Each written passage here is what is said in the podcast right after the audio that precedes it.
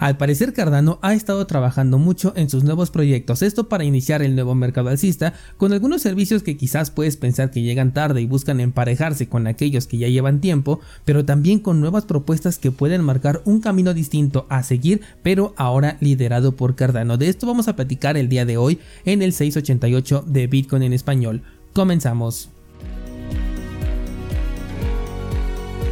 El precio de Bitcoin ha marcado un nuevo mínimo este fin de semana, muy ligeramente porque teníamos el mínimo marcado en los 15.588 eh, y este fin de semana lo tuvimos en 15.765. Es una diferencia muy pequeña, pero finalmente una diferencia. Si la vela del día de hoy o en esta semana se hace una vela por debajo de este nivel de los 15.765 podríamos estar ante una confirmación de un eh, siguiente movimiento bajista rumbo a este objetivo que tenemos por ahí en los 13.880 eh, dólares y que normalmente lo estoy cerrando a los 14.000 objetivo que ya traigo desde hace varios meses. También el precio de Cardano también estuvo muy interesante que por cierto hoy vamos a hablar mucho sobre Cardano y es que acaba de romper un nuevo nivel de soporte que ya lo teníamos pensado desde hace tiempo que es el nivel de los 30 centavos estaba un poquito por encima el nivel más bajo que estábamos marcando era de los .31 pero ya este fin de semana tuvimos un mínimo de punto 29 lo cual ya nos confirma la ruptura de este nivel de soporte y ya podemos ir pensando en el siguiente nivel que está en los 20 centavos. Todo puede suceder aquí podemos encontrar un rebote para que vuelva a buscar un nuevo máximo o por lo menos un nivel de, de resistencia que tenemos en la parte de arriba en los 40 centavos pero por el momento tenemos esta vela que ha roto este nivel de soporte que era importante ya desde hace varios meses así que podríamos considerar aquí un siguiente movimiento bajista y lo podrías aprovechar aprovechar si es tu intención. Vámonos ahora con las noticias y la verdad es que yo no recuerdo haber dedicado antes un episodio completo a Cardano, pero las propias noticias que me encontré pues reclaman un espacio para el día de hoy. Vamos a comenzar con la primera que se trata de una criptomoneda estable respaldada en fiat y completamente regulada esto por parte de la red de Cardano. Hace tiempo hubo cierta crítica porque Charles estuvo en pláticas para crear diferentes servicios regulados y circuló la duda sobre si esto podría poner en riesgo al proyecto de Cardano. Desde aquel entonces te comenté que no era así, ya que Cardano ahora es lo suficientemente descentralizado, o al menos por este momento, para que una decisión de Charles le pudiera afectar. Es decir, lo que haga Charles ya no es exactamente lo mismo que decir que es lo que ocurre dentro de Cardano, sino que cada quien ya trabaja por su cuenta. Pueden ser proyectos que bien puedan aprovechar la estructura de Cardano, pero de la misma manera que lo puede hacer cualquier otra persona, otra institución o incluso un grupo de amigos. De esa misma manera lo puede hacer Charles Hoskinson, aunque bueno, pues igual tiene la banderita de haber creado este proyecto. En este caso no estamos hablando de otra cosa más que de un Tether, pero dentro de la red de Cardano, es decir, una moneda estable respaldada en fiat que va a ofrecer prueba de reservas, porque al parecer esa va a ser la frase que, que brinde una falsa seguridad, voy a llamarle así, a la gente en, en el próximo año, y que además va a estar respaldada por una empresa centralizada, que dicho sea de paso, aún no se ha dado a conocer el nombre de esta empresa. Se espera que el proyecto vea la luz en el primer trimestre del próximo año y será no la primer criptomoneda moneda estable de Cardano, pero sí la primera que se desarrolla por el equipo de Emurgo. Esta criptomoneda llevará por nombre USDA y podrá ser cambiada por tokens ADA o también a la inversa puedes cambiar tus tokens de USDA por criptomonedas de Cardano. Ahorita retomamos este tema, pero antes déjame hablarte del segundo proyecto que se está desarrollando también en la red de Cardano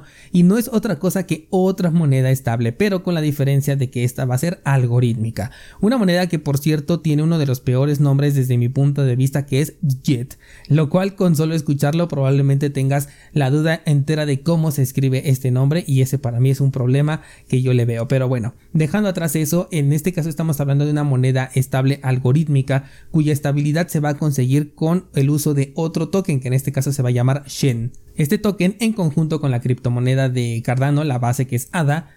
se van a encargar de darle tanto valor como estabilidad a la criptomoneda Jet. Si esto te suena conocido es porque ya lo hemos visto con un proyecto que no sé si te acuerdes de ese nombre, pero se llamaba Terra y su otro token, el de estabilidad, se llamaba Luna, el que le daba estabilidad a Terra. No digo que vaya a tener el mismo destino, pero sí es un proyecto que se va a manejar de manera similar. Ahora sí, hablemos de ambos proyectos. Cardano es un ecosistema que está llegando tarde al mercado. Antes de poder ofrecer algo nuevo, pues le toca ponerse al corriente. Los intercambios descentralizados, eh, las monedas estables algorítmicas, también las centralizadas, así como las plataformas DeFi, los pools de liquidez, entre otros, son desarrollos que apenas están llegando a Cardano y esto no es precisamente malo porque finalmente si quiere competir en el mismo mercado que está entre comillas descentralizado, pues tiene que ofrecer lo mismo que otros y después ir a por más. Por ello veo como algo predecible el que tengamos estas monedas estables. De hecho lo hemos dicho desde antes de que eh, se introdujeran los contratos inteligentes que pues no urgían tanto porque lo primero que iban a hacer sería algo que ya tenemos, que son los, los exchanges descentralizados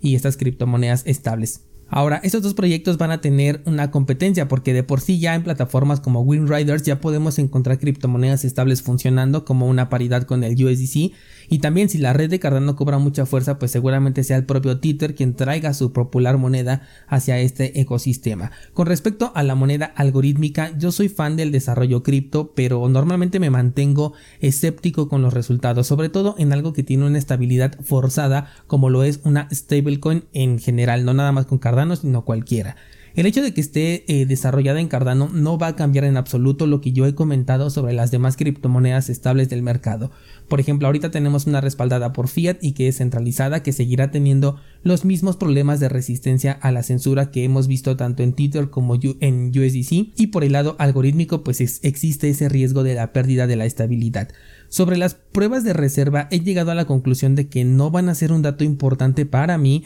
y que no lo voy a mencionar como tal en este podcast, o sea, como dato relevante, ya que las plataformas que han quebrado se quedan en su poder con las criptomonedas de sus clientes, es decir, son capaces de demostrar estas reservas, lo que no demuestran es eh, lo comprometidos que están con un dinero que no les pertenece y qué es lo que hacen para que entonces les pueda pertenecer. ¿A qué me refiero? Pues a la deuda que tienen por detrás y que no pueden solventar con sus propios ingresos. Esta termina siendo pagada por las reservas demostrables que son propiedad de los inversionistas, pero que ante un evento como la demostración de la quiebra, ellos pueden adjudicarse ese dinero porque ya no se los regresan y lo tienen que utilizar de manera escalonada primero para satisfacer las necesidades de las personas que están detrás del proyecto, de aquellas personas que se van a encargar ahora del proceso de bancarrota, un montón de gente que hay antes de que les regresen el dinero a los propios inversionistas, así que esas pruebas de reserva pues a mí no me convencen como para que me brinde una seguridad de que ahí es seguro dejar mi dinero. Creo que esta palabra la vamos a ver a lo largo de todo el 2023 y me atrevo a especular en la caída de más de un servicio que en algún punto vaya a demostrar sus reservas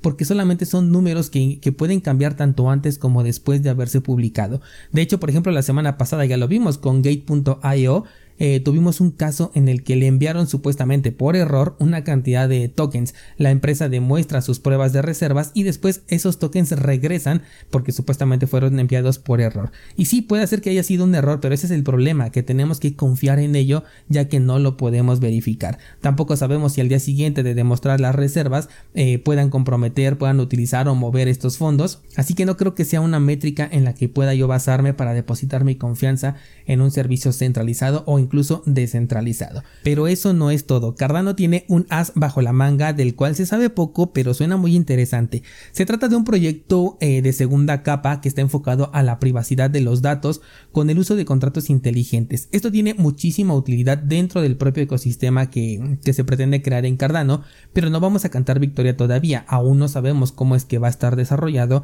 y tampoco se han dado detalles al respecto. Lo que sí se dio es como de costumbre en Cardano y creo que en muchos otros proyectos es un adelanto de que podrá ser mejor que otros como en este caso Monero. La razón es que pues está diseñado para funcionar con contratos inteligentes, cosa que Monero no tiene, pero también hemos visto que la confianza en estos contratos es débil, que han sido vulnerados, que no son respetados, que han fallado por sí solos o en el peor de los casos el contrato termina centralizado, así que es muy temprano para adelantar alguna conclusión. Además, estamos hablando de una red de segunda capa, es decir, que tendrás que cambiar los cardanos que son transparentes por cardanos que van a ser privados o no sé cómo le llamen a un nuevo token y entonces quedaría ese registro de, que esos tokens de, de la capa principal fueron enviados a una capa de privacidad donde posteriormente podrían regresar ya de forma privada a la capa principal y de esta manera ya no se sabría que se trata de los mismos tokens o por lo menos eso sería lo ideal. Pero a diferencia de Monero que tiene la privacidad a nivel de protocolo en su capa principal es que si alguien hiciera una red de segunda capa donde se pudieran programar contratos inteligentes pero ahora con Monero la interacción tanto dentro como fuera de esa capa sería completamente privada mientras que en la de Cardano solamente se tiene privacidad en la segunda capa pero existiría el registro de cuántos y cuáles tokens salieron de esta capa de privacidad hacia la capa transparente y viceversa. Debo de aclarar que no hay detalles del funcionamiento de esta red, lo que acabo de comentar es mi percepción de cómo podría funcionar, ya que estamos hablando de una red de segunda capa a la que para acceder es necesario pasar por la primera capa primero o bien realizar una compra peer-to-peer de los tokens que ya corren en esta nueva red. Conforme sepamos más al respecto te haré saber si la especulación que tengo el día de hoy sería correcta o no, pero por el momento me quedo con que suena interesante, eh, como todavía no existe y su base es una red transparente que es la de primera capa, pues entonces para mí no podría ser mejor que Monero, aunque ofrezca contratos inteligentes, puede resultar de bastante utilidad dentro del propio ecosistema de, Cardano, puede incluso ser replicado por otras cadenas, eh, por ejemplo Solana o incluso Ethereum que ya empiecen a crear sus propios tokens privados. Y si esto se populariza y finalmente ofrecen una verdadera privacidad, bueno pues lo podemos llegar a aprovechar de una u otra manera, así que si llega a suceder pues los usuarios salimos ganando, aunque para mí Monero sigue estando muy pero muy por encima de cualquier otra aplicación que ofrezca privacidad. Vaya que sí han estado trabajando mucho aquí en Cardano y algo que también me queda aquí en la cabeza es que están comenzando a salir los proyectos con fechas tentativas del primer trimestre del próximo año. Esto podría ser un indicativo del inicio de la fase alcista del mercado, porque como lo vimos en la fase bajista la mayoría están en silencio o bien colapsando, así que vamos a poner especial atención a estas fechas y los desarrollos que podamos contabilizar no solo en Cardano sino en diferentes redes porque ahí puede haber una señal oculta. Antes de cerrar te comento que esta semana pues se celebra el Black Friday y ya hay algunas empresas que están ofreciendo sus descuentos para que los puedas aprovechar. Tenemos por ejemplo a Trezor con su modelo One y su modelo T que están dando un 30% de descuento, lo estoy viendo aquí yo en la pantalla. También tenemos a Ledger que nos dice en su página principal que van a agregar un cupón de 30 dólares en Bitcoin cuando tú compres un dispositivo Ledger. Sin embargo, si nos vamos al carrito y agregamos una cartera, el, cupón de regalo solamente tiene 20 dólares, así que no sé cuál de los dos es el que esté correcto o cuál sea el que esté equivocado. Pero bueno, de cualquier forma, por lo menos tienes 20 dólares en Bitcoin con una tarjeta de regalo al momento de comprar tu Ledger. Ahí no vamos a manejar un descuento, pero pues prácticamente lo podrías considerar como un regalo, estos 20 o 30 dólares según sea el caso. Por último, tenemos aquí a la Bitbox 02 que también ya tiene eh, sus promociones de Black Friday activadas. Tenemos un paquete, tenemos la versión solo Bitcoin y también la versión multicripto en un precio de 128 dólares, al menos aquí precios que te estoy manejando desde, desde México que estoy viendo ahorita. Esta me parece una excelente cartera, sobre todo la versión eh, Only Bitcoin para guardar solamente Bitcoin y ya para guardar multicripto no me iría por la Bitbox 02 sino que ahí utilizaría eh, la Ledger Nano S en su versión Plus. Pero bueno, de cualquier forma eres libre de elegir la, cartera que mejor creas conveniente o incluso la que más te guste. Por el momento descuentos entonces en Trezor, en Ledger y en Bitbox 02. Ninguno de estos anuncios es patrocinado, pero los enlaces que te dejo en las notas de este programa pueden contener un enlace de referido con el cual estarías apoyando a Bitcoin en español. Eso sería todo por el día de hoy. Muchas gracias y hasta mañana.